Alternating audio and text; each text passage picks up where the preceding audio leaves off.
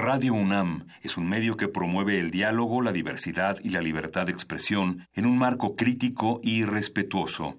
Los comentarios expresados a lo largo de su programación reflejan la opinión de quien los emite, mas no de la radiodifusora.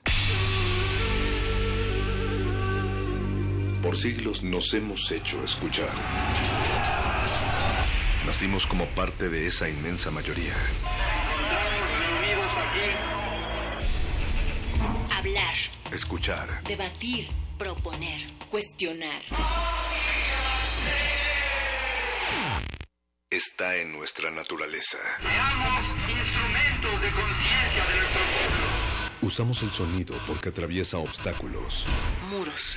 Fronteras. Nosotros somos. La resistencia.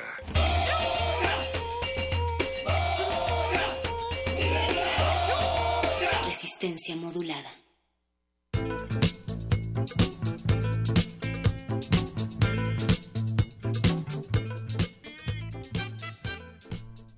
Bienvenidos a Resistencia Modulada, mi nombre es Rafael Paz y les doy la bienvenida a esta Resistencia Modulada especial que empezó un poco tarde debido al encuentro por la cultura que se dio en el Centro Cultural Universitario de esta nuestra hermosa universidad.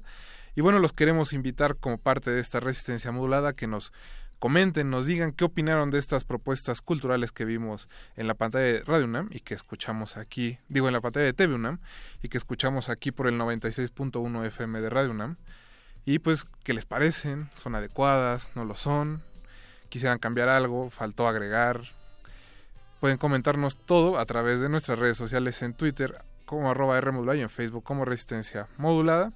Pues estamos esperando sus comentarios y con esto empieza Resistencia Modulada. Toma un lugar. Aquí hemos venido a observar con los oídos. La imagen no es una idea fija. Se ajusta a todas las visiones y todos los géneros. Miremos y discutamos. De retinas. Un horizonte sonoro para vivir el cine.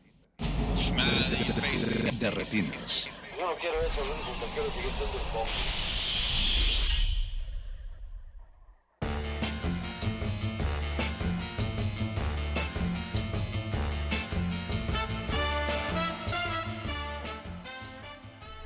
Y ahora les doy la bienvenida a su cabina cinematográfica.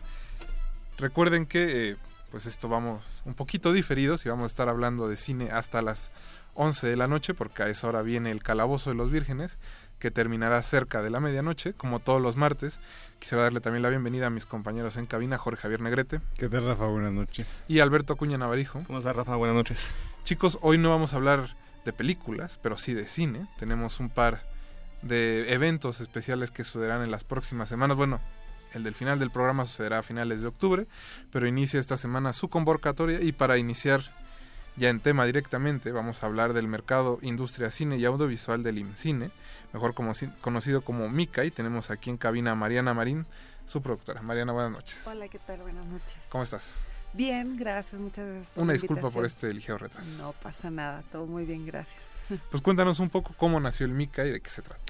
Bueno, Mica es una iniciativa del IMCINE que Ujú. nació en 2016, esta es su tercera edición, y es una iniciativa que eh, empezó de la mano de Premios Fénix. ¿no? Un poco la idea de Premios Fénix tiene que ver con eh, dar a conocer y visibilizar el cine iberoamericano. Eh, y creo que no cabe duda de la factura del, del momento que vive el cine latinoamericano y, e iberoamericano. Entonces, eh, el IMCINE pensó en una plataforma que pudiera, vamos a decir, no visibilizar los proyectos, pero que sí los pudiera poner ante los ojos de invitados internacionales y que puedan ver que lo que llega a festivales es una selección de lo que tenemos en las industrias cinematográficas de estos países. Entonces, bueno, la, el primer, la primera edición fue en 2016 y eh, digo, su nombre lo indica, pero es eh, la parte más fuerte es la de mercado. O sea, nuestros invitados eh, principales son distribuidores, agentes de venta, coproductores internacionales a los que les presentamos una selección de proyectos en desarrollo, ficción. En la segunda edición se agregaron series eh, precisamente como para que los conozcan, ¿no? Y vean qué posibilidades tienen de establecer algún tipo de colaboración o coproducción eh, y demás. Nosotros realmente somos un punto de inicio, ¿no? O sea, eh, tienes sesiones uno a uno para desarrollo, la sección de Work in Progress, pero lo que hacemos o facilitamos es como un acercamiento de estos proyectos que no necesariamente siempre tienen la posibilidad de asistir a otras plataformas de mercado o de industria en los demás festivales del país. Y por otro lado, pues está también el lado para el público en general, este, una serie de actividades este, entre conferencias, talleres, algunas proyecciones, inclusive una eh, lectura de guion este, de tiempo compartido. Y este año además eh, también incluyen eh, la cuestión del Ariel. Cuéntanos al respecto. Sí, la verdad, Mica, em, ha crecido impresionantemente en tres ediciones. Esta edición tenemos casi más de 35 actividades abiertas al público, ¿no? Entonces, en nuestros cinco días, pues tenemos para escoger eh, qué quieren hacer y, y a qué, qué, parte también como del cine les gusta. Creo que eso es una parte muy cuidada de, de Mica. Eh, tenemos la lógica inversa de los festivales. El festival no exhibe, tiene sus actividades y tiene una sección de mercado. Nosotros lo que tenemos es una sección de mercado fuerte, pero cerrada a los proyectos que, que llegaron vía convocatoria y luego todas esas actividades abiertas al público. Eh, entonces, bueno, por ejemplo, nuestras exhibiciones, que es la parte que llamamos MITCA público, generalmente intentamos que vayan de la mano de alguna otra actividad. O sea, nuestras películas no son solamente la exhibición de la película. Por ejemplo, la lectura de guion que tenemos este año es la lectura de guion del, del primer episodio de la serie de Aquí en la Tierra. Entonces, lo que va a pasar es que donde sale Gael, eh, que escribe Gael y quizá Terrazas. Entonces, quizá Terrazas va a tomar extractos del guion del primer episodio y va a dirigir la lectura con los actores que, de la serie. Eh, y la idea es esa, o sea, la idea un poco es que también a partir de este tipo de ejercicios la gente vea qué es el trabajo que hay detrás cuando tienes un guion, ¿no? Como este tránsito del guion a la pantalla y esta relación que no siempre es como muy visible. En el caso de las series, de, lo, de esta figura que ahora llamamos showrunner, con los actores, ¿no? Y estos procesos creativos y cómo pides, ¿no? Eh, más acentos o más eh, matices en, todo este, en todos estos temas. Y por otro lado tenemos una masterclass de tiempo compartido, con donde estará Sebastián Hoffman y Julio Chávez Montes. Los actores todavía estamos confirmando los nombres. Em, y ahí es un ejercicio mucho más de reflexión también sobre cómo el director lleva ¿no? a estas a, a los actores en, en las películas eh, sobre las interpretaciones de estos matices en los guiones, ¿no? Entonces también van a tomar, va a ser un ejercicio de reflexión compartido como entre actores, director, productores, em, y que finalmente terminan eh, sin querer eh, explicando cómo son estos procesos que muchas veces no son tan conocidos ni son tan visibles. ¿no? Sí, ¿qué sucede detrás de la pantalla? Exactamente. De las entrañas de, de la producción. Exactamente, ¿no? Como este libreto, como este guion, como este conjunto de papeles termina siendo el producto que vemos en pantalla, que creo que también finalmente como público lo vemos tanto y en tantos formatos y en tantas eh, diferentes pantallas que nos parece que es muy sencillo, ¿no? Y esta lógica de la lectura de guion que el año pasado tuvimos con Diego Luna, con la película de Abel, es un ejercicio muy diferente al de las series, ¿no? Desde, la, desde empezar a llamar a un showrunner y tratar de diferenciarlo con un productor, un director y un guionista en el caso de los largometrajes, es un ejercicio que se vuelve interesante y que sin quererlo ofrece esta visión a la gente que se anima a entrar a estas conferencias. Pues Mariana, ¿qué te parece si escuchamos un poco de música y seguimos platicando del Mica? Claro vamos a estar reproduciendo parte del soundtrack de Deadpool 2, que está en su cine más cercano, me imagino, porque las películas de superhéroes están en todos los cines. Ay, no, eso no pasa. ¿No? Pensé que era Francia. No, si quieres te mando unas fotos. Para ah, ¿tú tienes fotos? Sí, yo tengo fotos. Gracias. Hay evidencia. Qué bueno. A la vuelta de mi casa no, no. Puro cine. Yo, bueno, tú vives al lado de la cineteca, sí, ¿no, pues por eso. Aunque, bueno, me hizo raro que no pusieran Han Solo en la cineteca, pero ese es tema. Para otro programa. De otro programa, nosotros vamos a escuchar All Out of Love de Air Supply. Regresamos, están en. Derretinas.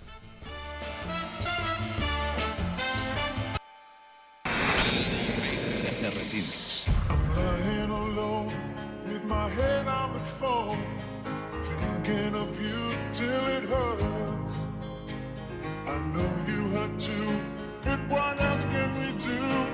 Tormented and torn apart. I wish I could carry your smile in my heart. For times when my life seems so low, it would make me believe what tomorrow could bring when today doesn't really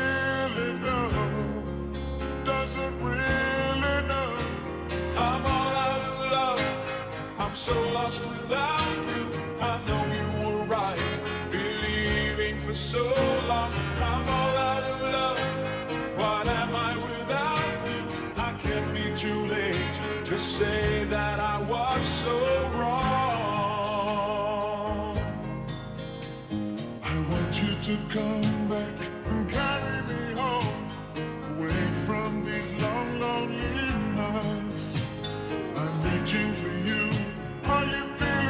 Does the feeling seem so right? What would you say if I called on you now and said that I can't hold on? There's no easy way. It gets harder each day.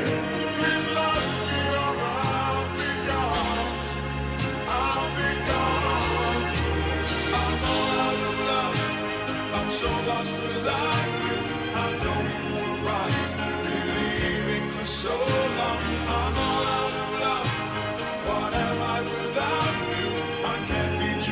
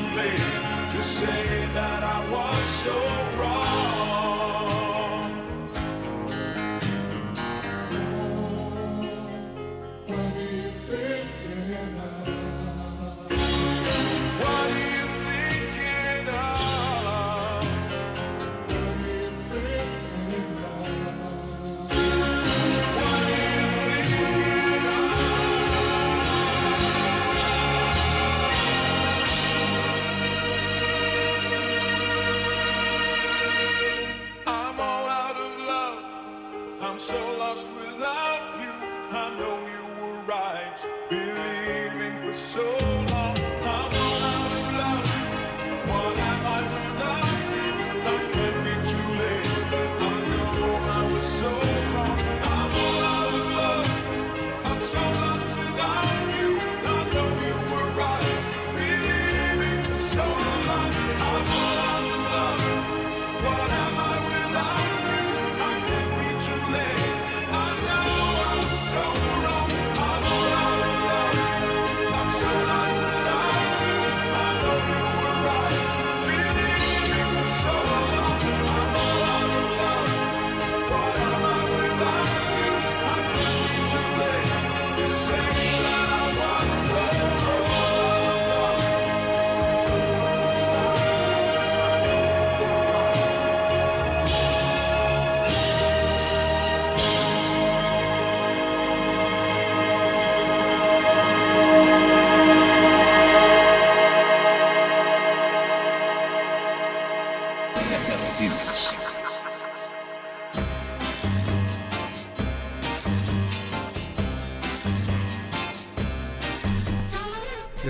En su cabina cinematográfica. Recuerden que estamos esperando todos sus comentarios sobre este encuentro que sucedió en el Centro Cultural Universitario sobre la cultura en nuestro país y los encargados de cada coalición política. Estamos en Twitter como arroba Rmodulada y en Facebook como Resistencia Modulada. Eh, estábamos hablando con Mariana Marín, productora de Mica antes del corte. Seguimos con ella aquí en cabina. Mariana, ya nos comentabas más o menos a grandes rasgos a qué se dedica el mercado. Pero bueno, Lola, esta es la tercera edición para que los radioescuchas se den una idea de cómo funciona, qué otras películas o series han pasado por el mercado o han recibido apoyos mediante ustedes. Eh, nosotros desde el año pasado eh, incluimos la parte de series, ¿no? entonces en la parte de series es un, un proceso diferente porque las trabajamos en desarrollo. Entonces lo que hacemos nosotros es facilitar la plataforma, pero eh, iniciamos el contacto y no necesariamente siempre tenemos el seguimiento de hacia dónde llegan porque lo que nos ocurre es que un proyecto de repente ha despertado interés en dos o tres eh, coproductores, ¿no? Y entonces ahí sí ya va toda la, toda la todo el tema del proyecto. Pero este año tenemos, nos acompañan con una función privada eh, nuestro eh, la gente de cómprame un revólver y entonces lo que queremos con ellos es que nos platiquen cómo fue todo su proceso de producción porque ellos participaron en el primer MICA. ¿no? Entonces queremos que un poco como decir, bueno, desde estos proyectos que están en desarrollo, ¿qué significa? No solo nosotros, porque ellos van a los cabos donde, eh, donde también tuvieron su trabajo de, de este tipo de, de financiamientos, pero que nos platiquen un poco cómo es esta ruta que tiene que seguir un proyecto como tal. Entonces, eh, hemos tenido, eh, el año pasado estuvo con nosotros el desarrollo de la primera ficción de Tatiana Hueso, ¿no? con la producción de Nicolás Ellis, de Pimienta Films.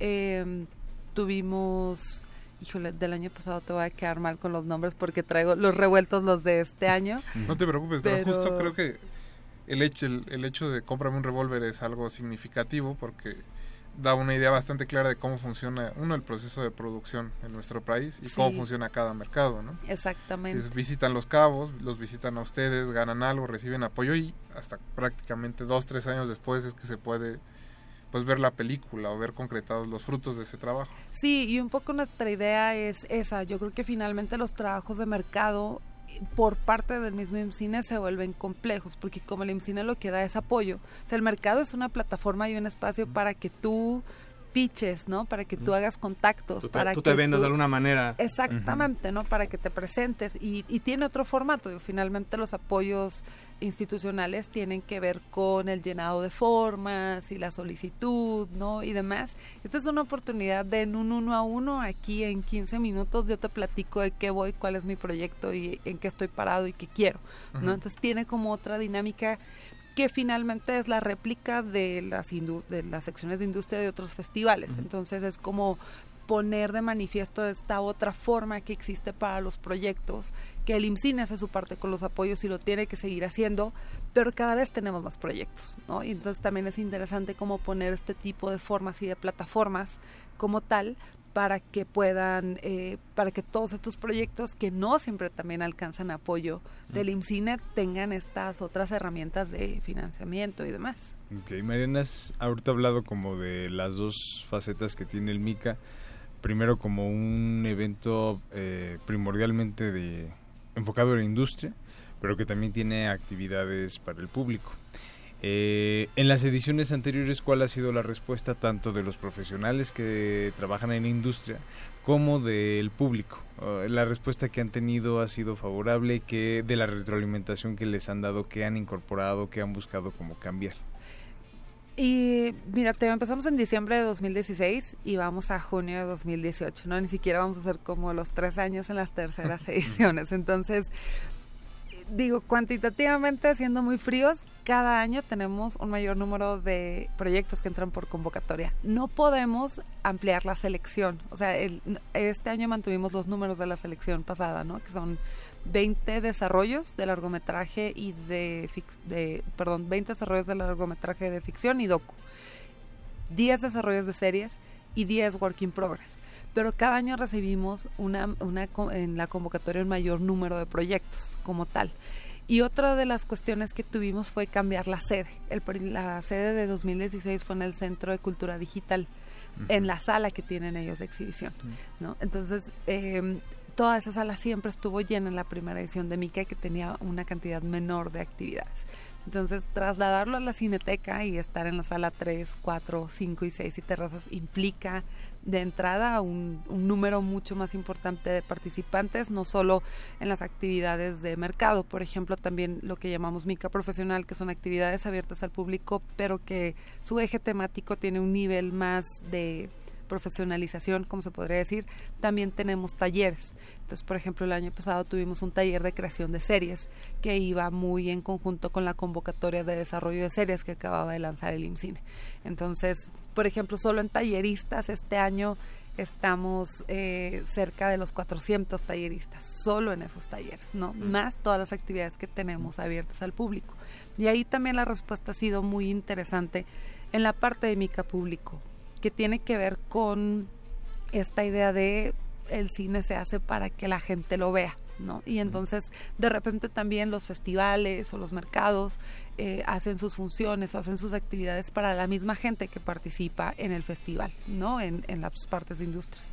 Y aquí una de las partes más fuertes de MICA se ha convertido en las actividades de MICA público, ¿no? Como te digo, la lectura del año pasado de del guion de Abel este año con la exhibición que tenemos de Ana y Bruno, ¿no? O sea, la masterclass de Carlos Carrera y de Pablo Bach es así lo que todos los días tenemos la pregunta, ¿no? Entonces te habla también de que el público conoce el proyecto, de que el público quiere ver Ana y Bruno, pero no siempre tiene dónde verla, ¿no? Entonces estas actividades que van acompañadas de, de la parte eh, este te digo estas actividades son las que tienen más demanda entonces también a nosotros eso nos ha dado esta pauta de decir tenemos que cuidar esta otra parte. O sea, si la parte de mercado e industria es súper chiquita, porque es por convocatoria, ¿no? Y, y, estamos hablando como de unas 100 personas, la parte de público es la que siempre la tenemos en la sala 3 con 300 personas, ¿no? Es, es, es, entonces es, es muy visible ver cómo aumentamos en ese sentido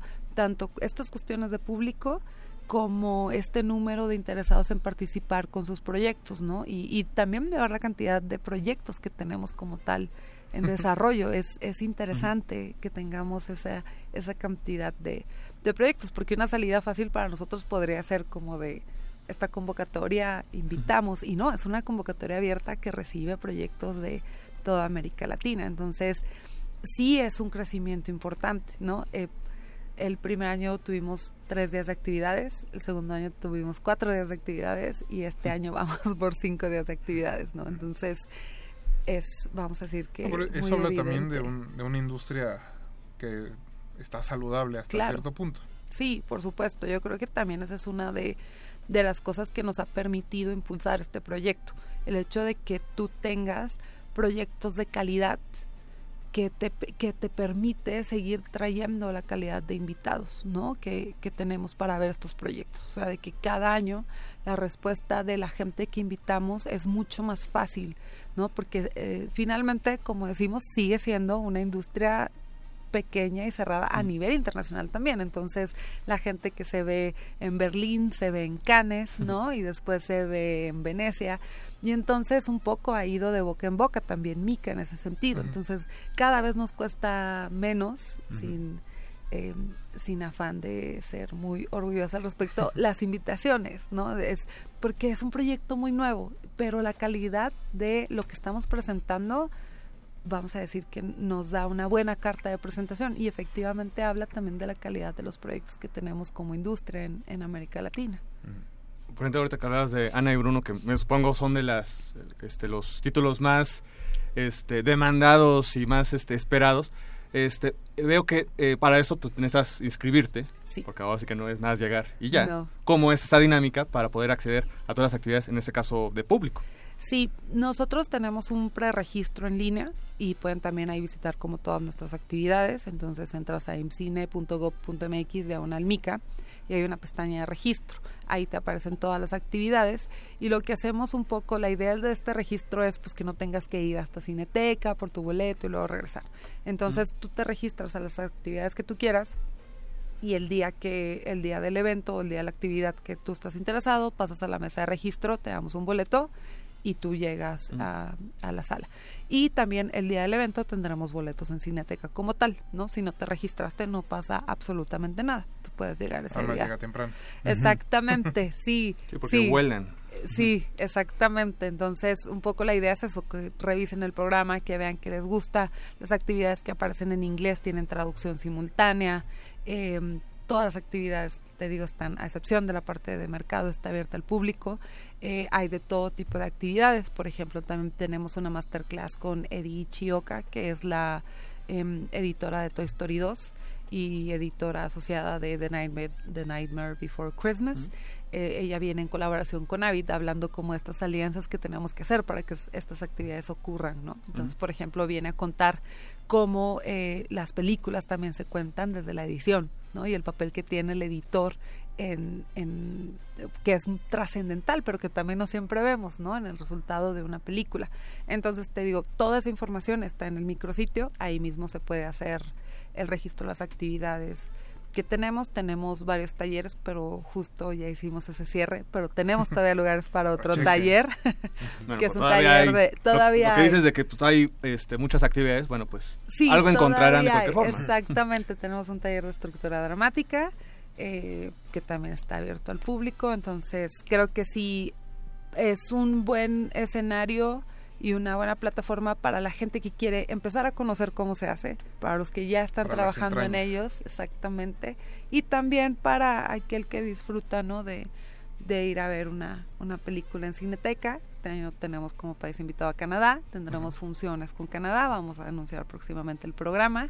Entonces, eh, por actividades no paramos, estamos Mm, desde eso las sí. 10 de la mañana hasta las 10 de la noche. En cinco Mar- días. Mariana, antes de, de terminar la entrevista, ¿nos podrías repetir la dirección y las redes sociales para que el público cheque? Sí, claro, toda la información y el programa está en imcine.gov.mx, diagonal Mica, y en Facebook estamos como Mica México, Twitter y Instagram estamos como Mica-México.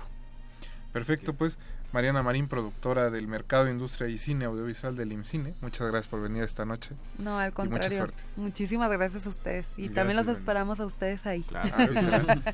Nosotros vamos a escuchar X Gonna Give It To You de DMX, parte del soundtrack de Deadpool 2, una de las favoritas de Betoques, así que vamos al corte y regresamos.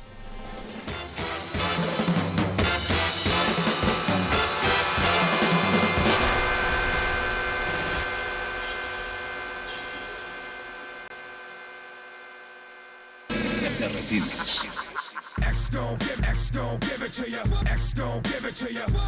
Wait for you to get it on your own. X gon' deliver to you. Knock, knock, open up the door, it's real. With the non-stop pop out and stainless steel. Go hard getting busy with it. But I got such a good heart that I make the mother uh, wonder if you did it.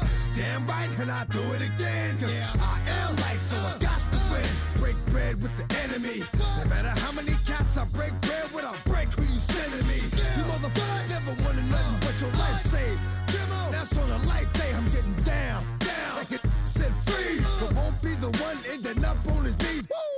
Please, if the only thing you can't steal was came out to play, stay out my way. Mother, first we gonna rock, then we gonna roll, then we let it pop, don't let it go. X gon' give it to ya, he gon' give it to ya. X gon' give it to ya, he gon' give it to ya. First we gonna rock, then we gonna roll, then we let it pop, don't let it go. X gon' give it to ya, uh. he gon' give it to ya. X gon' give it to ya, he gon' give it to. He ain't never gave nothing to me, but every time I turn around, cats got their hands out, wanting something so you can't get it. Let's leave it at that, cause I ain't with it. Hit it with full strength. I'm a jail, so I face the world like a girl in the bullpen. You against me, me against you. Whatever, whenever you gon' do. I'm a wolf in sheep's clothing. Only that you know who can chill. Come back and get the streets open. I've been doing this for 19 years. Wanna fight me, fight these tears. I put in work and it's all for the kids. But these cats done forgot what work is.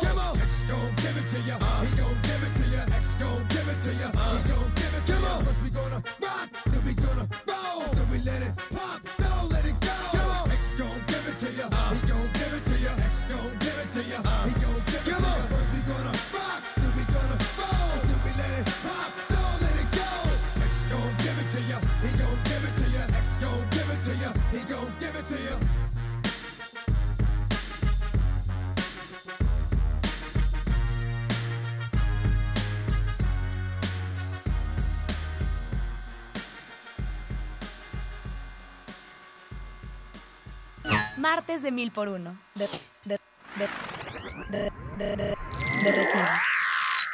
De retinas.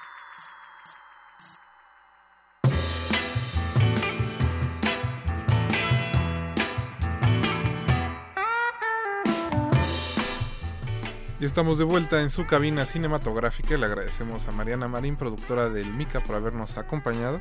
Recuerden que el encuentro empieza el próximo 5 de junio y durará hasta el 9 en Cineteca Nacional, así que busquen las actividades, dense una vuelta. Hay muchas, muchas cosas que ver, hacer y entender. Sí, hay uno, por ejemplo, de taller de, de documental con Diego Sorno. Ese, es, eh, son de los que pintan. Que pues, pintan bien. Sí, pintan bien. Ahora sí que no hay pretexto para... Algo para deben encontrar, ya. Ya si no encuentran, oiga. ya. algo para todo el mundo y si y vamos a seguir hablando como les decíamos al principio de, de un encuentro cinematográfico en este caso uno hecho con celulares así que chicos qué piensan del cine que se hace con celulares no te rías Jorge No, no. es en serio La verdad es que tenemos ejemplos, eh, bueno, cuando menos de los que han llegado como a salas o que han obtenido cierto reconocimiento, pues digo, creo que los eh, ha habido casos muy muy muy representativos como el de Sean Baker, ¿no? Que eh, fue como paradigmático en ese en ese sentido.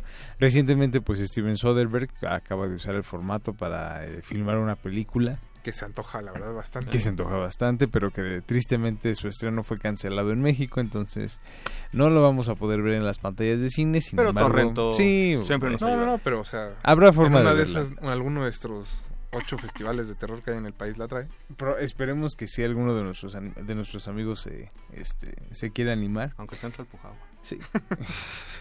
unas esferitas pero bueno Jorge Unas esferitas. Bueno, eh, pero sí, y ya cuando menos ya aterrizándolo como en México, pues ya tenemos el caso de Marcelo Tobar con Oso Polar, que incluso se hizo del premio grande ahí en, eh, en Morelia. Eh, y ahorita pues la, la oportunidad que está como aprovechando eh, esta convocatoria lanzada por Smart Films, que esperemos pueda convertirse en un, en un semillero eh, en el que haya eh, buenas oportunidades, en el que se encuentren a lo mejor voces valiosas y temas, temas, temas también valiosos y que pueda haber por ahí algo, pues algo rescatable, ¿no, Alberto? Sí, creo que, este, bueno, para, posiblemente para contextualizar un poco de qué estamos Porque hablando. Jorge se le, se le fue así Sí, como híjole. no habíamos hablado de que, bueno, ¿qué es lo que... Sí, cine celulares, pero ¿por qué estamos hablando de eso? Bueno, porque hoy, este, en la mañana, eh, fue el lanzamiento de un festival llamado Smart Films, precisamente, eh, el cual eh, es una, eh, pues una réplica de un festival en, en Colombia. Llevan cuatro ediciones eh, con, pues ya, cierto éxito, cierto renombre allá en, en Colombia. Y bueno, pues buscando expandir precisamente lo que decía hace rato Mariana de pues buscar nuevas alianzas, nuevos públicos, eh, esas eh, comunicaciones con Latinoamérica, bueno, pues llegan aquí ahora a, a México y entonces hoy presentan este proyecto, mm, el cual va a ser en octubre. Hoy es la presentación, fue la presentación y el viernes primero de, de, de junio va a ser ya este el lanzamiento de la convocatoria. Eh, aquí lo interesante es que pues hay cuatro categorías. eh, una esta, de ellas es la, digamos, la central. Está dedicada a eh, para profesionales, pero con una eh, característica que es eh, el tema es cine de terror. Entonces, pues gente afín a- al género o que igual es la primera vez que van a experimentar con el género, bueno, pues están invitados para esto. Eh, después también hay una categoría de este para Para aficionados. para aficionados, hay una de- dedicada al cine de humor y una eh, para jóvenes, ¿no? Este, Sí, es horror aficionado juvenil y humor. exacto. Y todo esto eh, en torno más bien al cortometraje. Habrá que especificar eso, no, no son largos, como el caso de Oso Polar, son cortos, que no pueden rebasar los cinco minutos. Pero, justo hablando de Oso Polar, que es como nuestro caso más cercano, nuestro contexto, este, pues así lo indica, eh, la película de Marcelo Tobar, pues más allá del celular, más allá del lente que puedan utilizar o el, el aditamento, el software, etcétera, etcétera, pues como siempre lo que se debe de eh, ser más importante pues es la historia, lo- la idea, lo que quieras contar. Eh, nos pasaban hoy en la mañana pues algunos ejemplos de pues esto, De o sea, Colombia, me no imagino.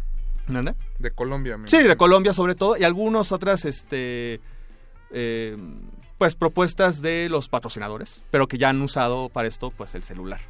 ¿no?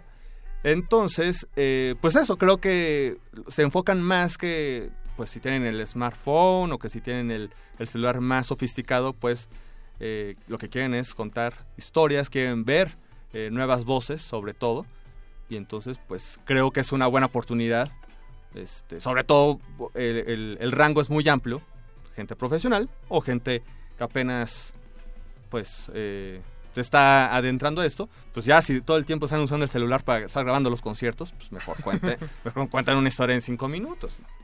Que sí se puede. Sí se puede. También digo, para los que estén interesados en participar, recuerden que pueden checar la convocatoria y toda la información en smartfilms.mx diagonal México para que no revisen la página de Colombia. Para que se emocionen aún más en participar, les podemos decir que el premio de la categoría aficionado es de 60 mil pesos, que es, es la que está abierta a todo público.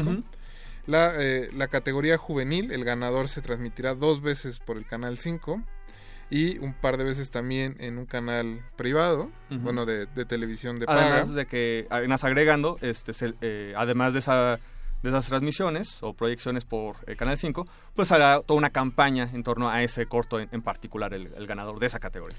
De la categoría juvenil. Ajá. También en la categoría de humor, también un premio de 60 mil pesos o su equivalente en dólares.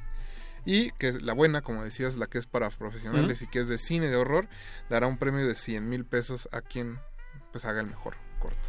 Sí, entonces creo que es un festival eh, que, bueno, pues ya tiene cierta experiencia en Colombia. eh, no por nada creo que deciden ya dar este salto ahora a, a México. Eh, pues presenta muchas veces que, ay, hay otro festival, este, posiblemente también suene raro, ¿no? De otro festival aquí en México. Pero bueno, esta, esta diferencia entre no solo el formato, sino eh, lo amplio que puede ser este, para el público. Muchas veces los otros festivales pues, están destinados a, a directores ya un poco más conocidos, ya un poco más establecidos. Aquí, bueno, pues se busca que, que no necesariamente lo sean, ¿no? Entonces creo que ahí se Hay distingue. oportunidad. Ujú, exacto, y además el, ya- o sea, yo quiero participar con esos premios. hombre. Pues aquí para fundar, digo ya, este, chicos, pues ahí está la invitación. Recuerden que la página de internet es smartfilms.mx diagonal México. Sus redes sociales es igual smartfilmsmx, no hay pierde. La convocatoria inicia el primero de junio. Iba a decir que si les contesta el community manager, este, compréndanlo. Compréndalo porque le va al, Cruz Azul, entonces cuidado, anda todavía dolido. Sí, de momento puede contestar un poco agresivo. No la hagan enojar, por favor. Si le mandan una foto de Peláez, contesta más rápido. Ya sea, les dice cuáles son las estrategias para concursar en el, en el festival, pero Les sí, puede- aguas, aguas. Les puede dar algunas claves. Pues ahí está, entren el, a, primer- a partir del primero de junio, vayan pensando su corto, háganlo, participen. Sí, y más también para agregar que, bueno, tienen del 1 de junio al 3 de septiembre, entonces también hay tiempo. ¿no? celular. Eh, además de que no hay necesidad de que sea un celular este, en particular, ¿no? Eh, ni tampoco los softwares, ni nada. Mientras que tengas un celular, con eso puedes contar la historia. Ya.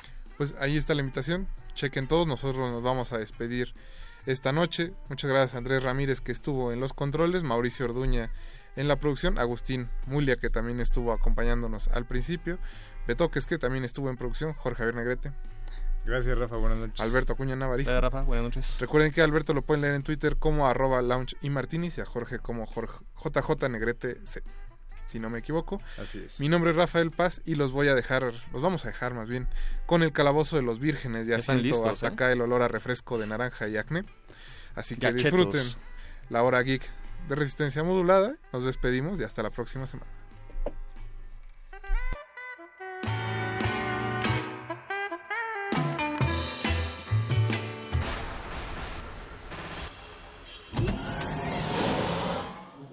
Ningún locutor fue dañado durante la filmación y reproducción de este programa. Cualquier parecido con la realidad es un atentado a la ficción. Consulta cartelera para próximas funciones. In 19 Back in the building, so crack in the living room, niggas too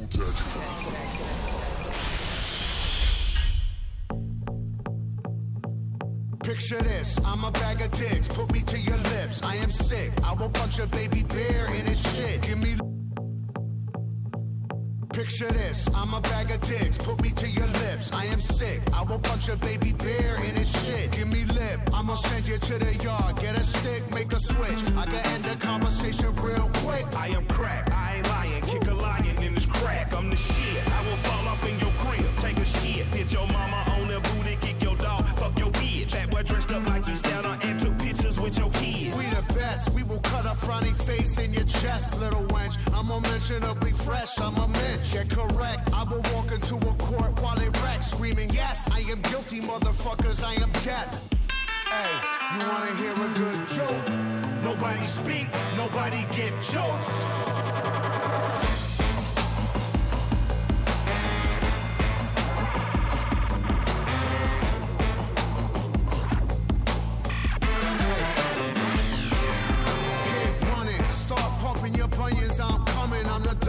Who flame throw your fuck shit to funyuns. Flame your crew quicker than Trump fucks his youngest. Now face the flame fuckers, your fame and fate's done I with. walk Charlie Brown, Peppermint, Patty, Linus, and Lucy. Put coke in the doobie, roll woolies to smoke with Snoopy. I still remain that dick rabbit slacker to spill the wookie. Cause the total of the toolie will murder you friggin' moolies. Fuck out of here.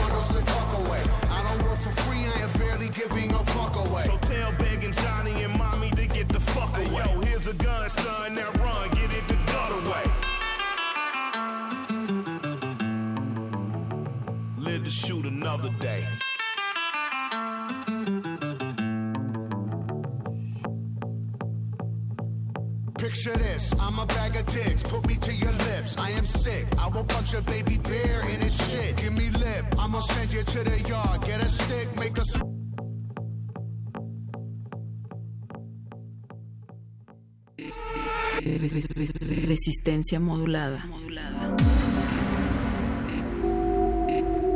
Resistencia modulada. 2018. 100 años del nacimiento de Eli de Gortari. Convencido del método científico, su libro Dialéctica de la Física es la aplicación de los principios de la lógica dialéctica y de la dialéctica hegeliana y marxista a la evolución de la ciencia. Lo más importante es que estableció el vínculo interdisciplinario entre las ciencias y la filosofía. Si hacía una afirmación, si sostenía una tesis es porque estaba fundada. No era una ocurrencia, no era algo que le venía de súbito, algo que estaba trabajado y modulado. Doctor Jaime Labastida, filósofo y poeta, director de la Academia Mexicana de la Lengua. Eli de Gortari, 96.1 de FM. Radio UNAM, Experiencia Sonora. Porque seguimos construyendo igualdad. Sintonízanos en nuestra segunda temporada. Escuchar y escucharnos. El espacio en el que cabemos todas y todos. El espacio para hablar libremente de género. Un programa de Radio UNAM y el Centro de Investigaciones y Estudios de Género. Todos los miércoles a las 10.30 por el 96.1 de FM. Radio UNAM, Experiencia Sonora. ¿Quién dará mejor futuro a México? Y ahí vamos a escoger qué queremos para el país y qué queremos para nuestras familias. Esta es una elección en donde vamos a escoger entre certidumbre y riesgo. Es una elección en donde vamos a escoger entre futuro y pasado. Y en esta elección no vamos a escoger un candidato, vamos a escoger a un presidente. Y dentro de las cuatro alternativas, yo no tengo ninguna duda, ni ustedes tampoco, el mejor soy yo. Vota por MIF, candidato por la coalición Todos por México, PRD, Izquierda Hoy. Hay decisiones que pueden cambiarlo todo. Puedes hacer o no hacer, avanzar o retroceder, subir o bajar. Lo importante es que hagas lo que hagas, tú decides. ¿Dónde trabajas? ¿Cómo te mueves? ¿Quiénes son tus amigos? ¿En qué creer? Eres dueña o dueño de tu vida. Eres libre. Tienes derechos. Tú decides. ¿Podemos combatir la corrupción en México? Hola, soy Jacqueline Pechar. Lo que vamos a hacer en el curso es ver cuáles son las posibilidades de enfrentar este mal y cuáles son las formas mediante las cuales las distintas entidades públicas y los ciudadanos podemos enfrentarla. Sala Carlos Chávez del Centro Cultural Universitario, los días 6, 13, 20 y 27 de junio, de las 17 a las 19 horas. Informes al 5622-7070, 5622-6605 o en www.grandesmaestros.unam.mx. El cupo es limitado. Inscríbete ya. Invita al programa Grandes Maestros de Cultura UNAM.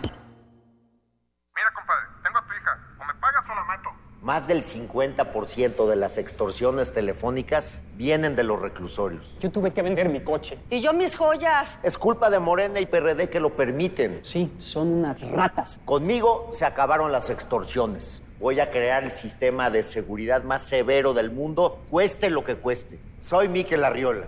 Y para mí, tu familia es primero. Candidato a jefe de gobierno de la Ciudad de México, PRI. Yo quiero a Miquel. Papá, mamá, sí me contrataron. Felicidades, mija. ¿Qué pasó? ¿No te pidieron experiencia como antes? No, abrieron plazas porque ahora el gobierno le va a pagar a la empresa una parte de mi salario mientras me capacitan. Uy, cómo me acuerdo de mi primer salario. Cada año miles de jóvenes sin experiencia buscan trabajo. Por eso el Partido Verde promoverá reformas a la ley para incentivar a las empresas a que contraten jóvenes en busca de su primer empleo. Partido Verde, tu bienestar es nuestro deber. Candidatos a diputados locales del Partido Verde Estado de México. Si tienes más de 10 años como compositor musical o artista escénico, esta convocatoria es para ti. Cultura UNAM y el festival Impulso Música Escena Verano UNAM te invitan a presentar tus mejores trabajos. Consulta las bases en culturaunam.mx diagonal impulso. Fecha límite 30 de mayo. Porque en la UNAM queremos escuchar lo mejor de ti. Festival Impulso Música Escena Verano UNAM. Cada día llegan más. Pues sí. Desde que el gobierno le paga a los supermercados el transporte de la alimentación que no vendió, ahora nos traen mucho más comida. ¿No quiere que les ayudemos? Hoy no, gracias. Pero ya sabe, si necesitamos ayuda, les decimos. En México se desperdicia suficiente comida para alimentar a 20 millones de personas diariamente. Por eso el Partido Verde promoverá reformas a la ley para abrir bancos de alimentos en beneficio de personas necesitadas. Partido Verde, tu bienestar es nuestro deber. Candidatos a senadores del Partido Verde. Tu necesidad es mi compromiso. Avanzar contigo es un programa que se compromete a cumplir tus necesidades cuando MIT llegue a la presidencia. Yo lo que quiero es para mi madre y a todos los adultos mayores una pensión digna para que puedan ellos subsistir. Le pediría que implementara programa de guarderías para los hijos de las mujeres trabajadoras. MIT es una persona transparente y que cumple. Yo voy a cumplir el sueño de cada mexicano. Vota por MIF candidato por la coalición Todos por México, PRI.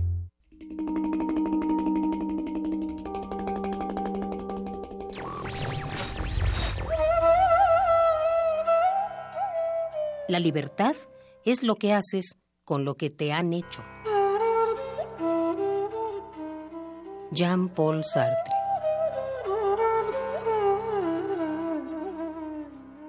Radio UNAM.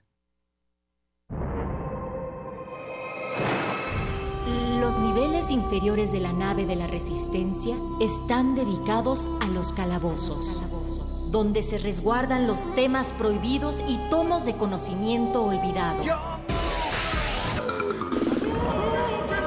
El más grande de ellos es donde guardamos los juegos, los cómics y las frituras de queso. Bienvenido a él, viajero. El calabozo de los vírgenes. El calabozo de los vírgenes.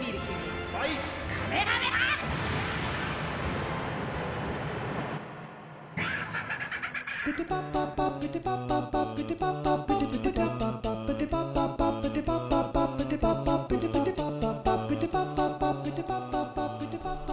Seguramente eh, esta ocasión que descendiste al calabozo de la resistencia, viste algo que probablemente no había escapado a tus ojos con anterioridad, pero nunca se había hecho tan presente como el día de hoy.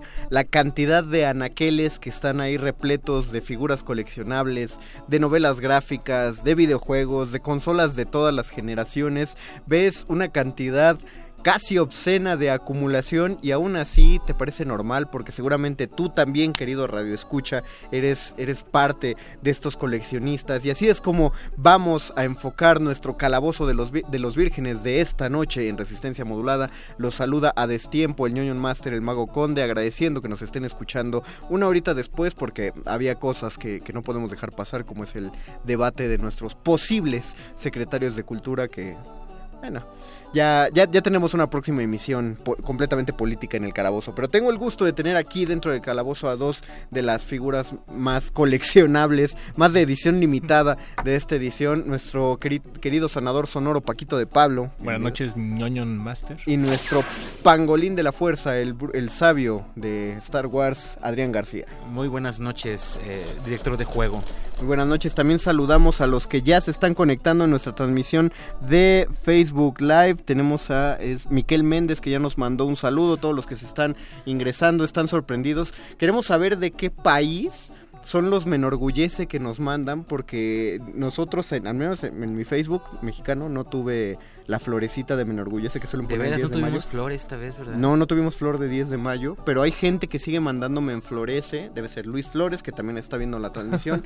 y el día de hoy, les decía, es probablemente una de las emisiones más incómodas que vamos a tratar es, es, la, es la conversación que tratamos de evitar con nuestros padres y ya después con nuestras parejas, que es la pregunta de ¿y cuánto te has gastado en, en esos monitos, en esos libros, en esas revistas? Porque eh, lo mencionamos desde las primeras emisiones, me parece que algo que va ligadísimo a la cultura freak es la colección, es la el cultura hecho, del consumo. La cultura del consumo, es la, el, el, hecho la de tener la acumulación y entonces pues vamos a revisar, la misión de hoy es ver cuánto hemos gastado y cuánto cuesta llevar este estilo de vida tan controversial. Ustedes también, por favor, del otro lado de la bocina, pueden escribirnos a Facebook Resistencia Modulada, a Twitter arroba R Modulada. Si están en Facebook, pueden escribirnos en nuestra transmisión de Facebook Live y si no están en Facebook, pueden llamarnos al 55 23 54 12,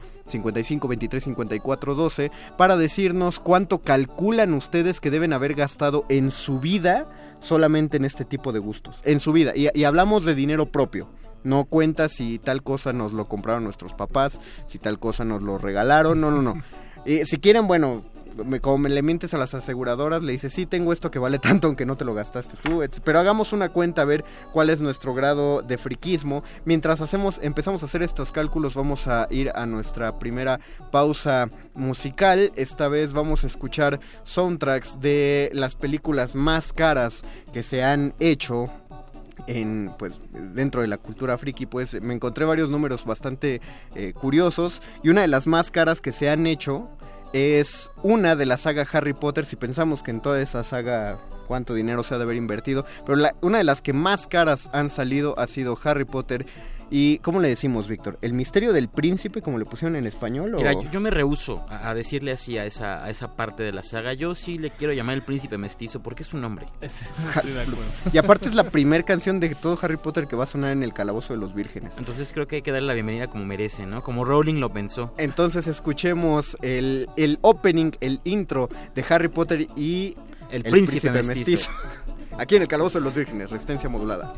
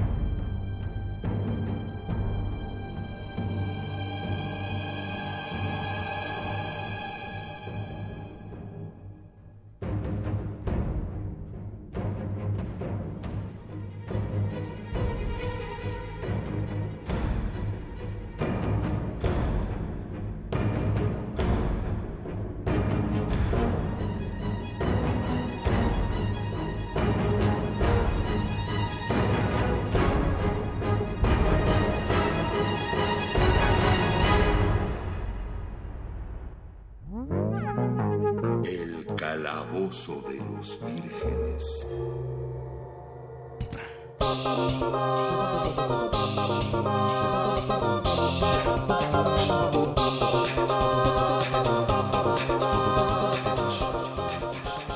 Están escuchando el Calabozo de los Vírgenes, escucharon el soundtrack de, de introducción de Harry Potter y el Príncipe Mestizo, que la verdad no, no recuerdo al compositor porque Ya no es John Williams. no, John Williams dejó de estar desde la cuarta película. En la quinta ya la ya se dio el manto, pero en la quinta se lo cedió a al, al- igual olvidé ¿No el es. Alexander Desplat? No, no, porque es el mismo que hizo el soundtrack de Frankenstein, la original, la, la Frankenstein de Mary Shelley, y después fueron ahorrando en las partituras.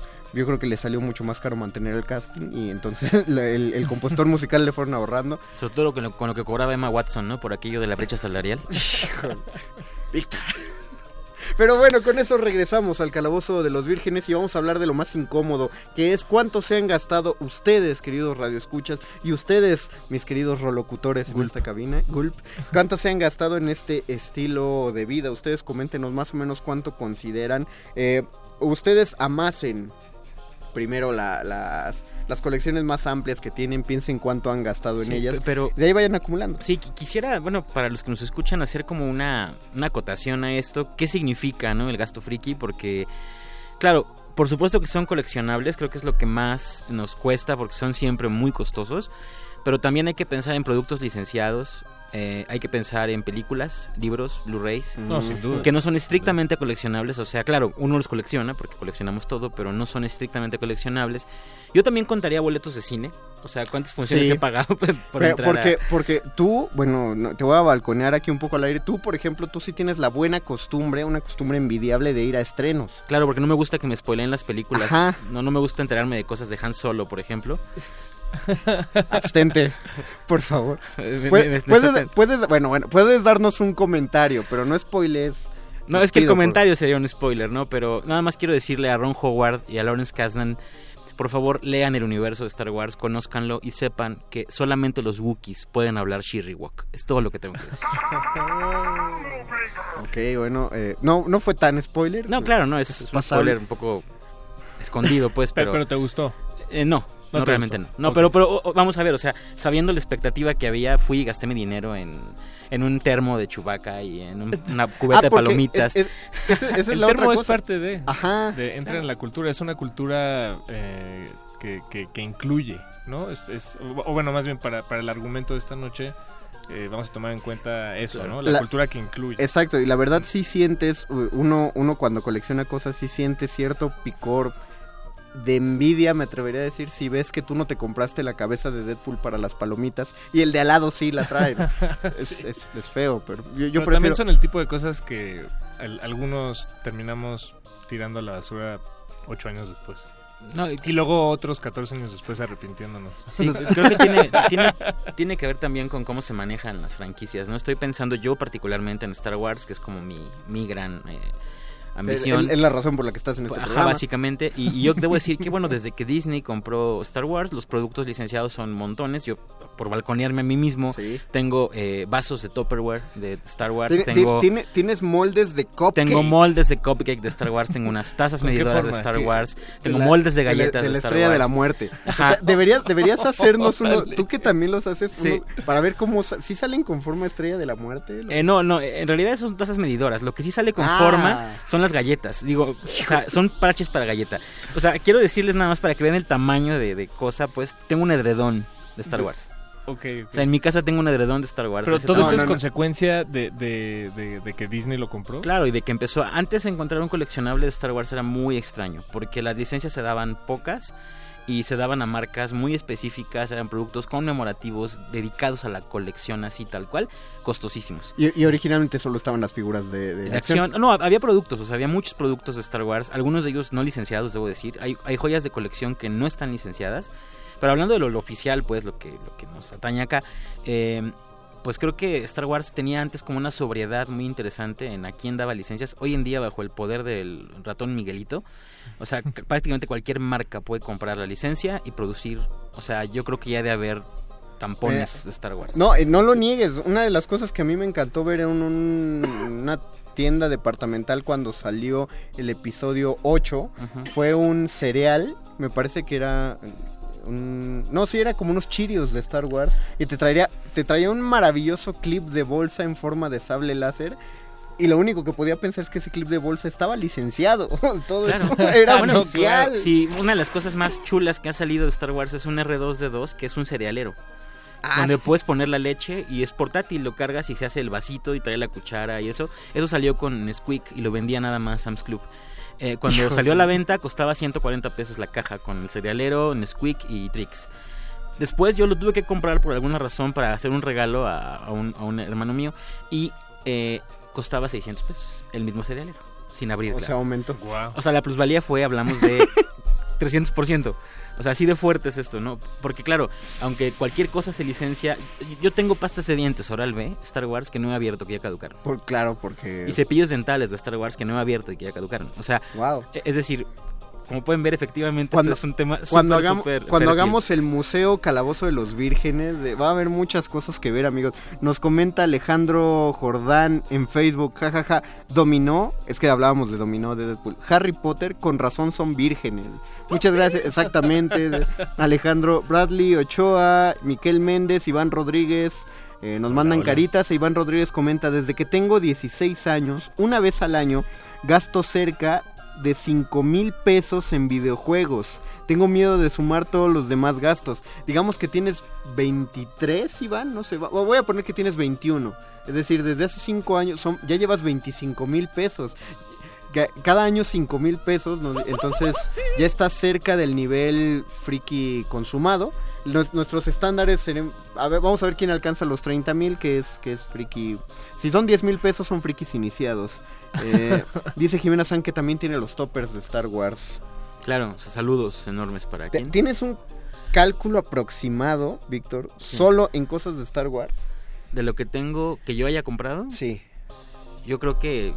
A ver si no después tengo que traer seguridad este, privada. Con... No, no, no, no, porque, o sea... no, eh, yo, yo pa- creo que. pe- espera, antes, antes de hacer eso, aclaremos. Sí, eh, sería eh, muy parecido a si les dijera cuánto han gastado en ropa. Claro, no, y de hecho, su vida. lo, O- lo preocupante es que se equipare a lo que hemos gastado en ropa. Ah, en no, o- o- O comida chatarra. O comida chatarra, Que o pensar... Probablemente lo supere.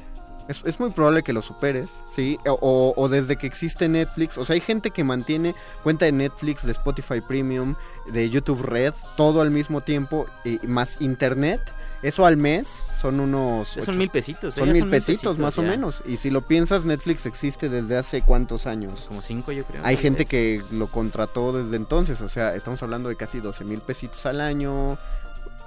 Es decir, eh, el- hemos Claro. gastado dinero. Claro. En todos, todos. El dinero- El, el dinero todos El nos lo hemos dinero. gastado. El dinero es dinero. Yo, yo creo que Aprende algo, dinero. Así siendo, siendo sobrio, conservador y sobre todo sin hacer mucha conciencia.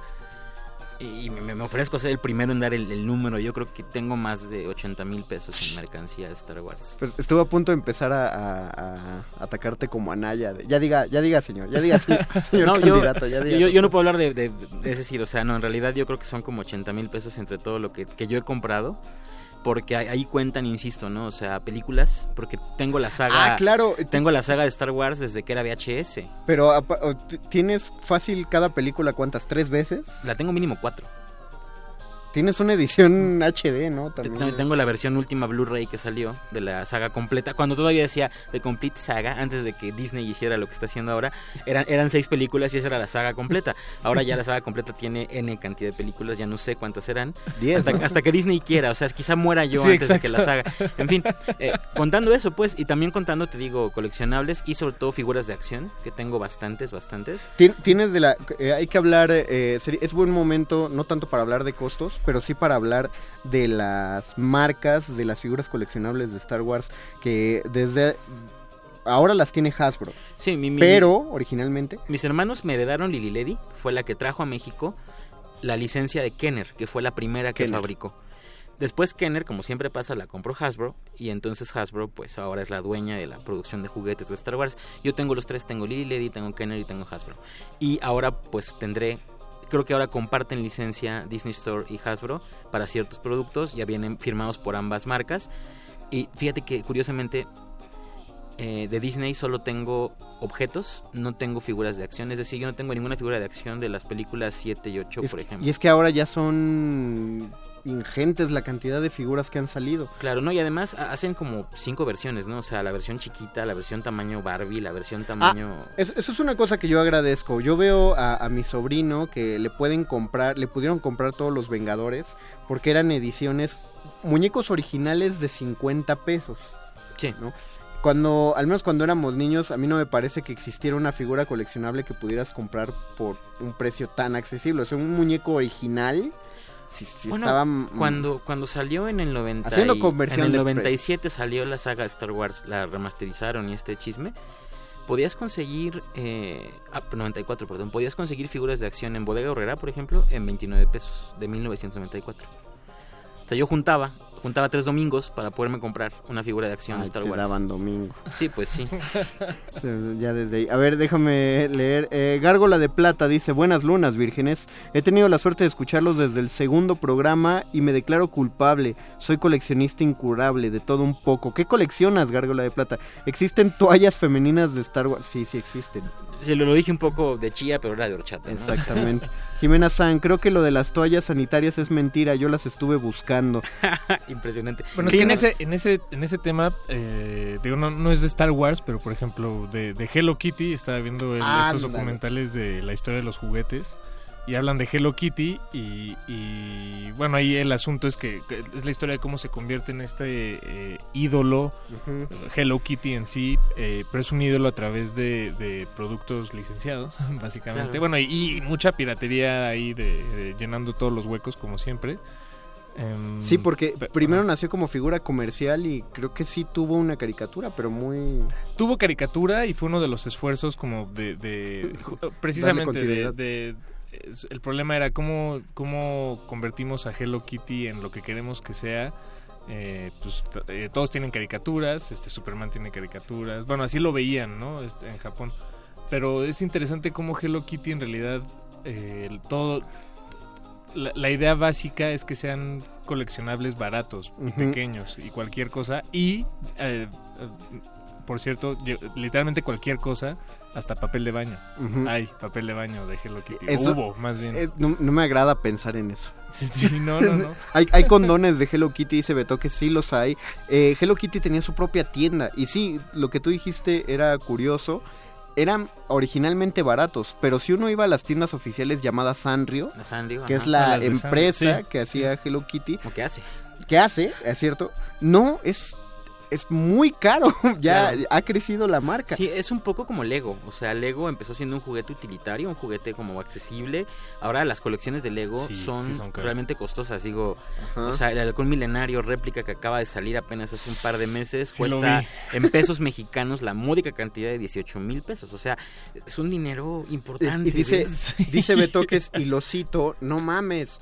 Y hay gente que lo paga. O sea, esa es la cosa. No, y no a crédito, Betoques. No, eh, y además, o sea, porque estos productos además no siempre se consiguen en la tienda de autoservicio donde das un tarjetazo y listo, ¿no? No. Se consigue en tiendas especializadas o en el bajo mundo donde se, o sea, alguna vez yo estuve en la Comic Con y acá en la, que- la que es en México, la TNT Comic Con, no sé cuál, no, la La Mole Comic Mole Con, perdón, Comic sí, esa, y vi el Halcón Milenario, eh, la versión de Hasbro ya, no, la de Kennedy, esa ya no se consigue y No. es carísima, y la de Hasbro costaba en aquel entonces 7.500 pesos abierto.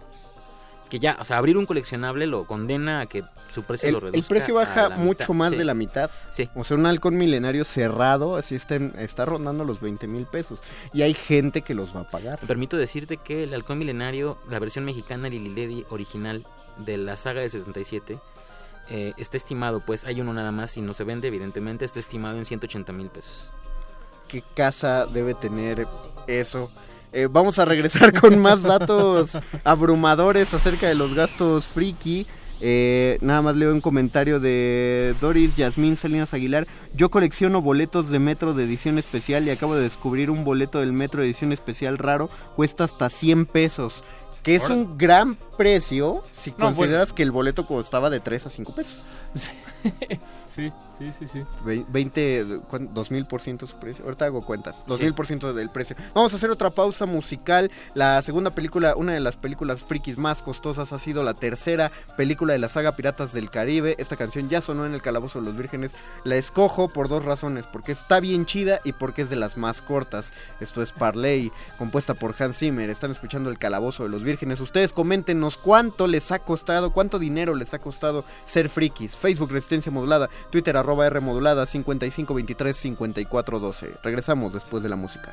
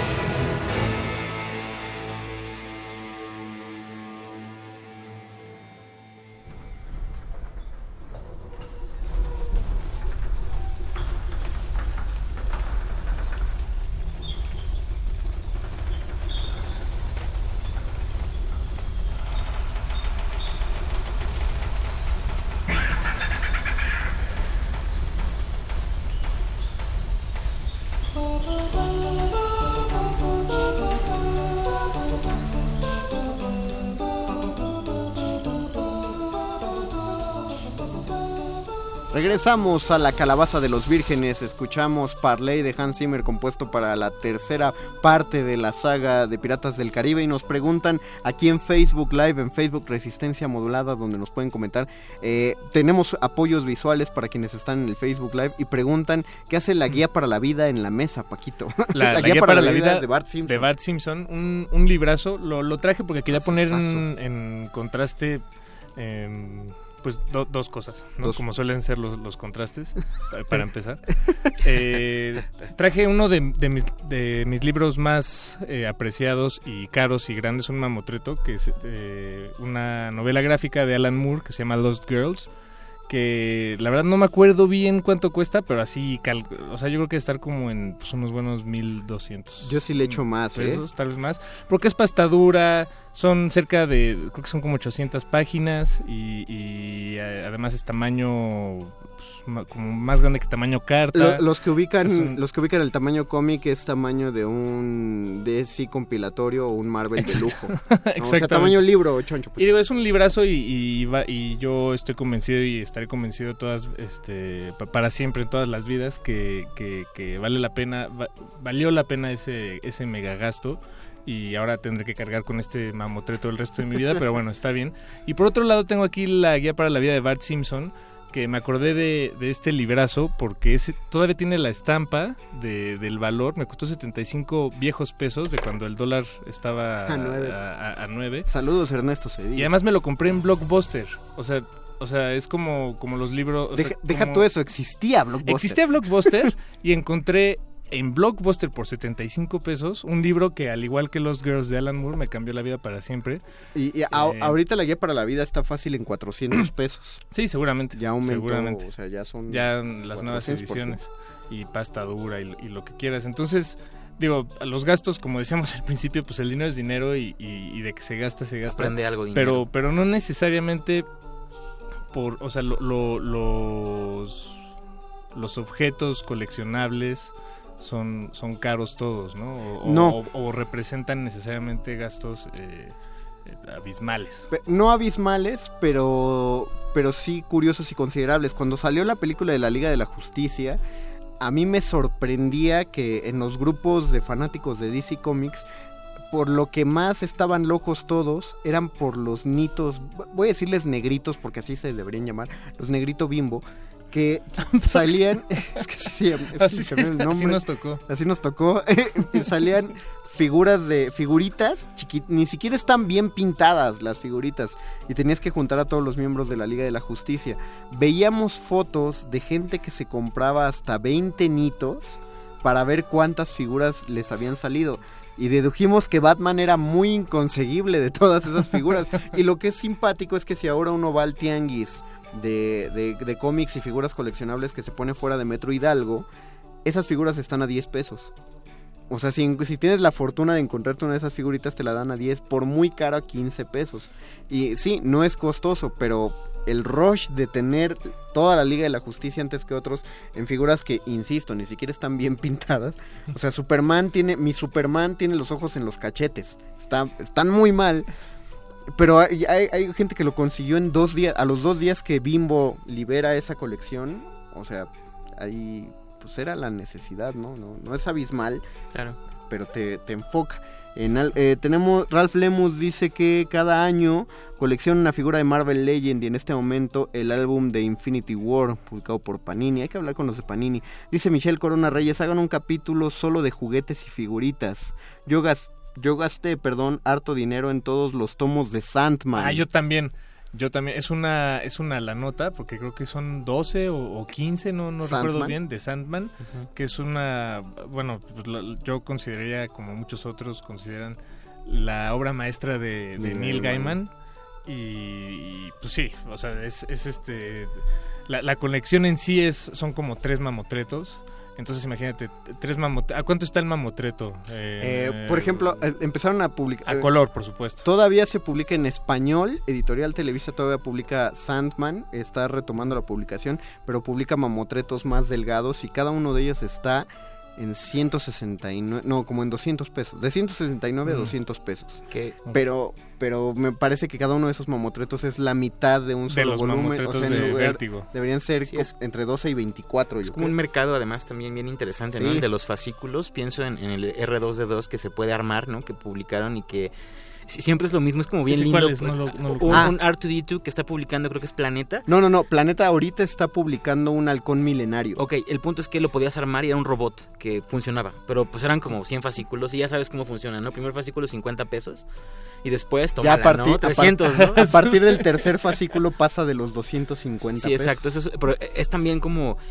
Digo, hay, hay como todo, ¿no? Hay, hay mercados y hay productos que de pronto uno compra, uno adquiere y son decepcionantes, ¿no? Y, eso también es algo que hay que tener como cuidado, ¿no? Digo, esos acaban por depreciarse, pero, pero hay productos que son bien, bien, que los compras carísimos y dices, si esto era todo, o sea, neta, no. ¿No? Mi- es- eh, hay, una especie de culpa de, remordimiento de comprador que Bueno, te eso no sé si pasa. Yo, yo, por ejemplo, nunca compré la colección del Señor de los Anillos, la saga completa. Pero, pero por ejemplo, sí me quedé con las ganas de la Wizards Collection de Harry Potter, que yo no, yo no tengo.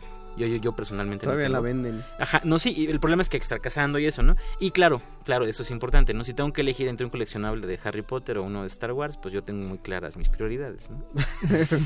Qué bueno. Dice Miquel Méndez, espero alguien haya coleccionado todos los monstruos de bolsillo. Yo nunca pude. Los, que publicaba Sonrix. Que eran unos monitos de goma que de hecho si cazabas al, al camión de los dulces por 15 pesos y, y- según yo recortabas tres partes de atrás de, de las cajitas de los monstruos, te daban tu volcán de los monstruos para poner los 115 me parece monstruos que eran. Yo tuve ese volcán y logré juntar los monstruos gracias a que un primo y entre un primo y yo unimos la colección. El problema es que ¿La perdiste en una apuesta de baraja? no, en el divorcio con mi primo. No, él, ¿Qué diablos? Él, él, se, él guardaba el volcán, él se quedó en los muñequitos, ¿Es, también es- las tarjetas. es- es quien estoy pensando de pura casualidad? No. No, no, no, no, no, Ah. es, es un primo Víctor. Saludos a mi primo Víctor, si anda por ahí. Eh, Michelle Corona. Reyes. Ah, nos, nos recordó Beto que es que esas tarjetas de monstruos tenían historias tétricas. Yo amaba esas tarjetas. Los Yelocos, Los Yelocos. Yo con mi hermano col- llegué a tener todos los Alien. Los Yelocos. que eran los que ya te venían con unas estampitas de estrellas que brillaban en la oscuridad. Eh, de eso no me acuerdo. Sí, los Yelocos Bueno, o sea, recuerdo, recuerdo mi cuarto lleno de esas estampitas. No recuerdo de dónde venían. También pero Sonrix sacaba en sus cajitas figuras de Batman. No, no sé si se acuerdan, estaba el pingüino. Ah, estaba- claro. Uy, sí. pero eso, eso, Víctor. Es prehistoria, perdón. también- No, es como del 92, 93, que es cuando salió Batman Regresa. Sí, sí, Son viejísimas esas figuras. Sí, yo, yo tengo por ahí perdidas unas ocho y figuritas. también brillaban en oscuridad. Repetido el maldito payaso ese rojo que sacaron, uno rojo con una como Ah, cubiertita tiene- blanca. Tiene nombre. Eh, Seguramente sí, pero repetido ese como cuatro veces porque es el que más salía. Pe- Pero, dependiendo del humor en el que estés, eh, siempre puedes pensar que, que- que la línea es delgada entre. eh, co- co- con esos coleccionables, pues, la línea es delgada entre basura y, y- y oro. Bueno, no sé. Es que. Tú ya dinos, Paco, ¿cuánto has gastado? ¿Cuánto he gastado? no, pues no sé, Ana, ya. O sea. em, Sí, pero ¿cuánto gana, candidato? ¿Cuánto? Sí, pero ¿cuánto?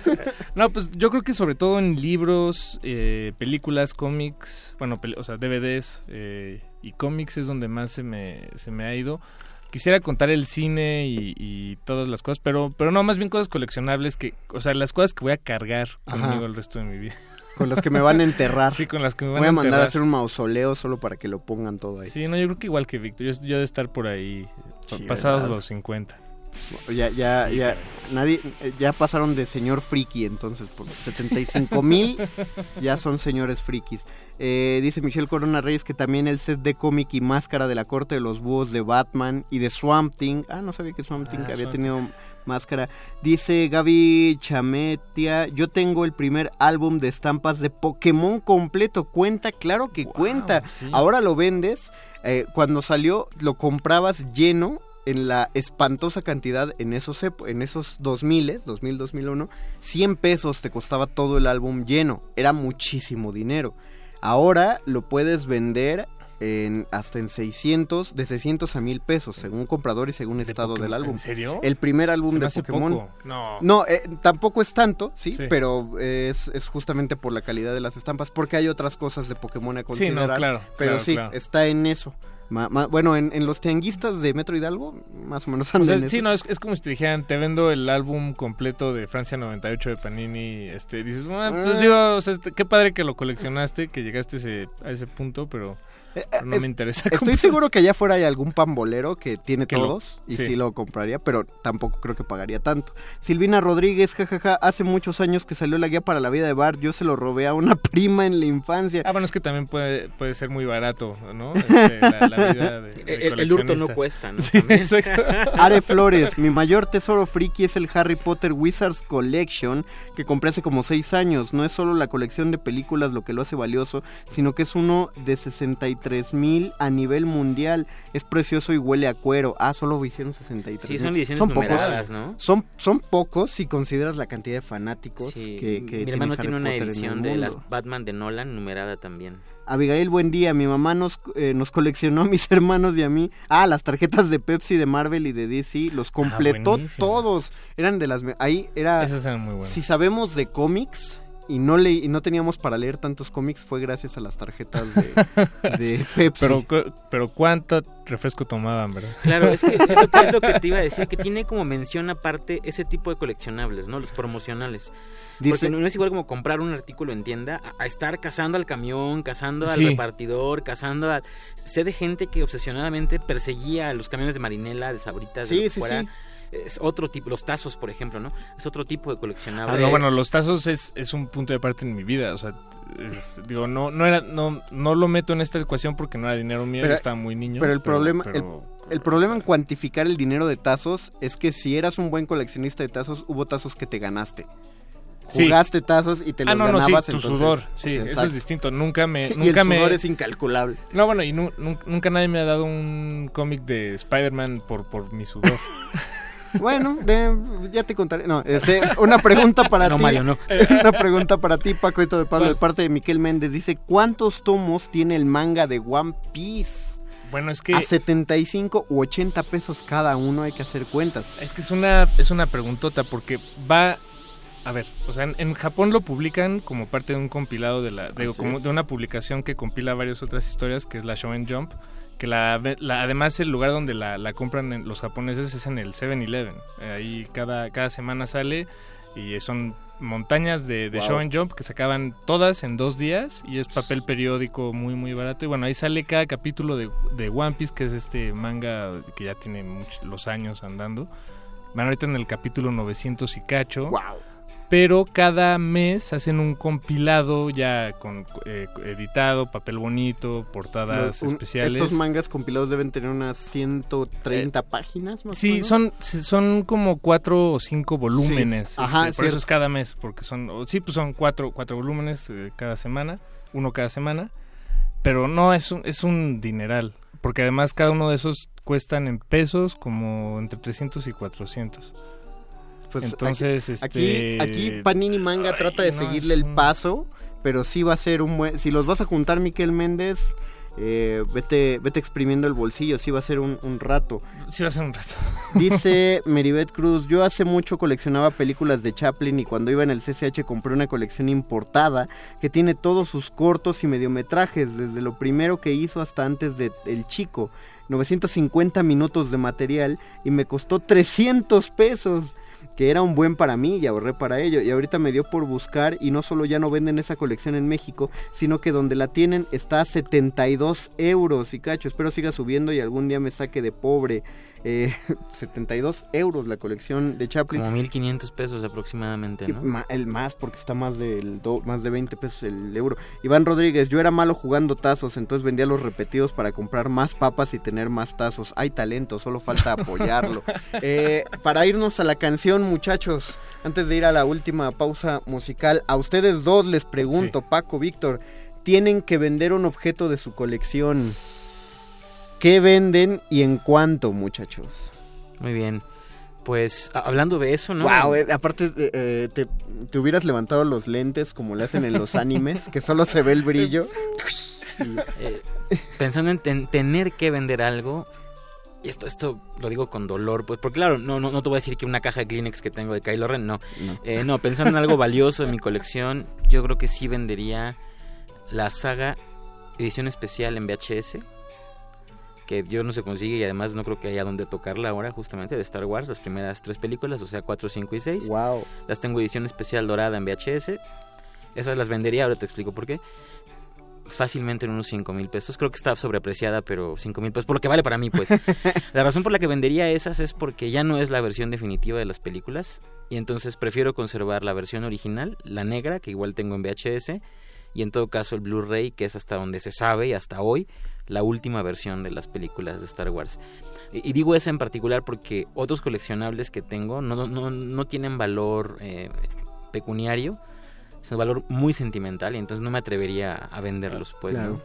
Sí, eso es bien importante. Pa- para mí todo lo que tengo coleccionable tiene un valor sentimental súper fuerte. Creo que todos, no sé, es que Sí, es igual que yo es soy la- muy aprensivo, cosa. pero a mí, a mí Dicen, eso... en las convenciones de cómics básicamente lo que compras es nostalgia. Claro, ¿no? Por Y se eso, vende re bien. por eso el Superman Ah, no, número sí, el Superman sí, sí. número uno es caro no porque haya pocos. Hay muchísimos Action Comics eh, número uno, pero es caro por el valor nostálgico, porque es la primera aparición de Superman. Y con esta enseñanza, Paquito de Pablo, ¿tú qué venderías?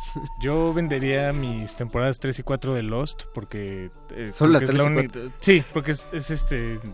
Es la única manera en la que veo que me voy a deshacer de ellas de una buena fortuna. Pero no, no, no, no, no, algo, algo... Ah, es- es eso, eso, o Ahí- sea- yo, ahí yo de comprador te diría de qué pasó con la 1 y 2 y ¿cuántas tiene? ¿8? No sé, 20, no sé. No, es que no tengo todas, pero Ah, la no, 3 y no, 4 no, son no. las... Además son las que son de... de- que eran No, de... tu, tu, tu, tu, tu Nintendo, el NES. Con los, con los cassettes. No. Tienes un chorro de no, cassettes no, no. de NES. No, vendo el Xbox. No, no, a ver el NES en cuanto lo... el o sea, no, no, lo estamos no, no. vendiendo al aire, pero ponle un precio. Bueno, solo si lo puedo vender a través de radio. No, no es cierto. Nah. No es cierto, no es cierto. No No, vendería pues no nada. es cierto, Benito Taibo. Este... Pero di el precio. Sí, el ¿cuánto- precio, no, candidato, no sé, señor es- candidato, es que ¿cuánto vende el NES? Estoy, no, no sé en cuánto está en el mercado, pero, pero lo aprecio mucho. Se los dejo en 5, 5 mil. ¿Es Ahorita mucho? en cash. ¿Lo estás- De una vez. ¿Cuántos cassettes tienes de...? Ah, ¿todo? ¿Con todo y Sí, cassette? con todo y cassettes. Todo. Todo. Ah, no, no. pues, eh, unos, unos, unos 10. 10 con Sí, todo- ¿Cuál- de pero ¿cuántos cassettes tienes? No sé, digo, tal vez estoy diciendo una estupidez, pero mm, 15, 20. Wow, no, sí es una buena cole- ¿Tienes el cómo se llamaba No, la pero, pistola? pero la pistola. No, no, pero yo estoy pensando en Super Super Nintendo. no, no, no, yo estoy hablando del NES. el- No, no tengo NES. no ah, tengo NES, bueno, ah, bueno, el Super Nintendo, 10.000 Sí. con todos los cartuchos. Sí. Vendido. No, no es cierto. no, no, te espantes. Era, era por poner, era nada más por mencionar algo. Sí, no, no, está bien. Me, me sentí, me, me dio miedo. No, no me quiero deshacer de él. Bueno, yo, yo solo para agregar, eh, si yo tuviera que vender, y obviamente estamos hablando de algo hipotético, pero una de las colecciones que me siento orgulloso son todos los Pokémon, los juegos de Pokémon Claro, sí. básicos, o sea, De versión Game Boy. azul, versión de Game Boy, de Game Boy Color, de Game Boy Advance, de Nintendo DS, de Nintendo 3DS.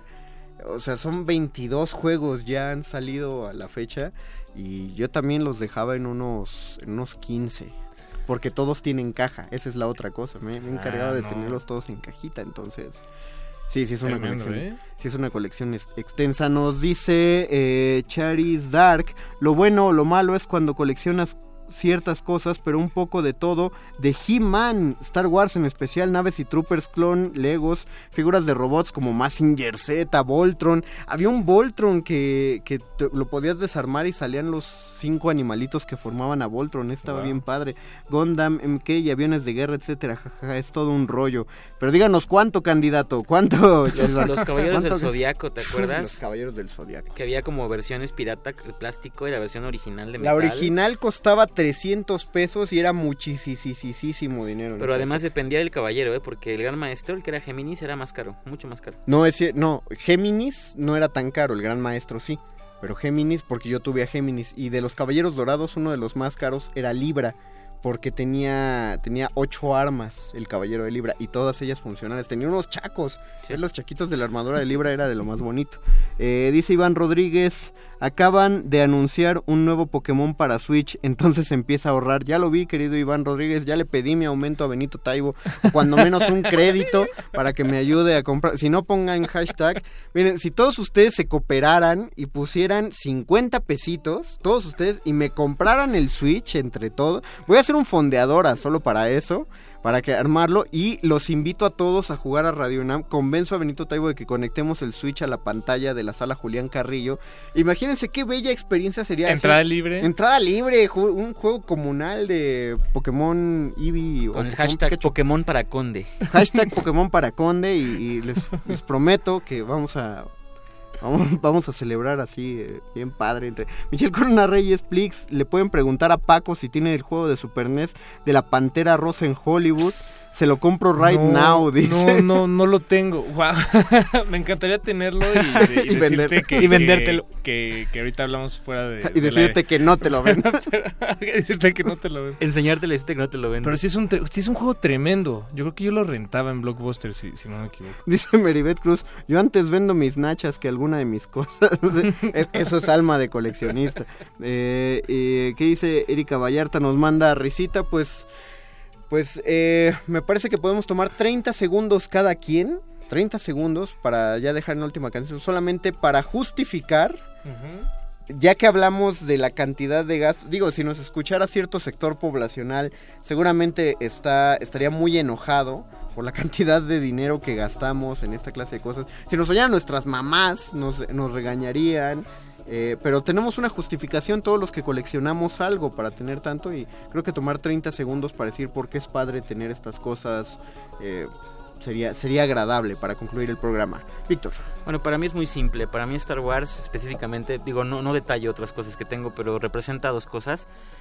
Eh, mi historia, en mi caso particular, yo crecí con Star Wars, con mis hermanos y, y mi identidad. O sea, en esos coleccionables está literalmente mi espíritu tal cual. O sea, realmente representan una parte central de mi vida, que es la parte lúdica y la parte que me identifica mucho como individuo. Y entonces por esa razón, o sea, realmente son identidad. Para Aunque, mí son identidad. aunque alguien te llegue a tachar de materialista, de decir por qué, por qué parte de tu espíritu está No, no, no me importa, pues, porque en realidad eh, eh, quienes coleccionamos algo sabemos lo que representa el objeto, lo que está detrás del objeto, y yo, yo me atrevo a decir que mi identidad está en eso. Tan es así que alguien, si alguien ve algo de Star Wars, invariablemente me manda fotos se acuerda de mí. Paquito.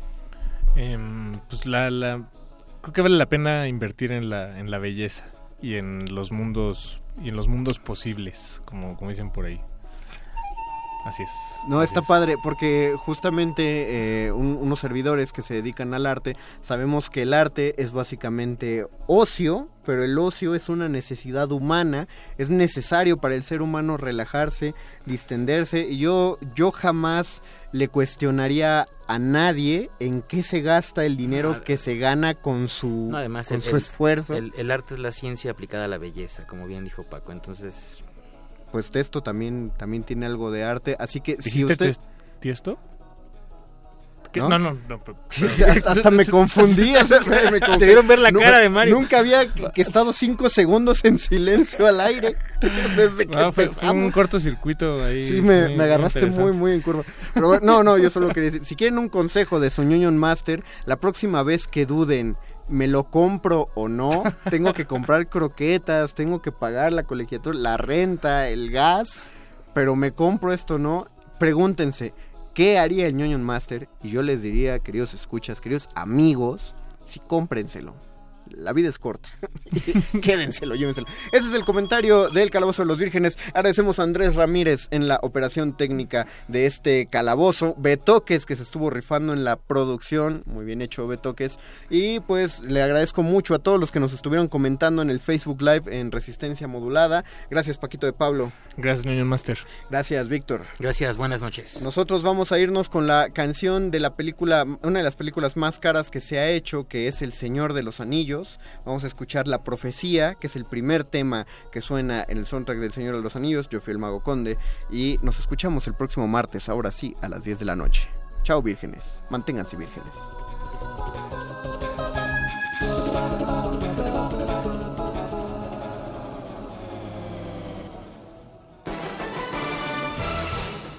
¿Qué ocurrirá con las queridas voces de nuestros locutores aventureros? Averígüenlo en la próxima emisión de El Calabozo de los Vírgenes. El Calabozo de los Vírgenes. You lose.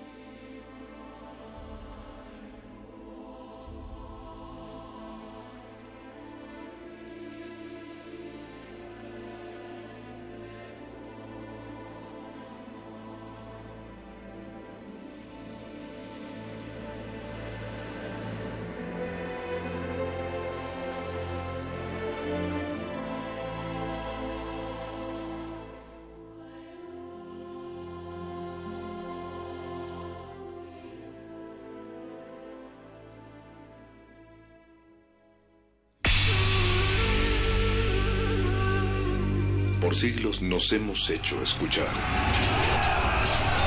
Nacimos como parte de esa inmensa mayoría.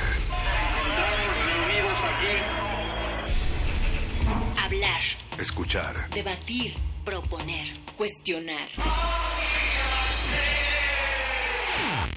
Está en nuestra naturaleza. Seamos instrumentos de conciencia de nuestro pueblo. Usamos el sonido porque atraviesa obstáculos. Muros, fronteras. Nosotros somos la resistencia.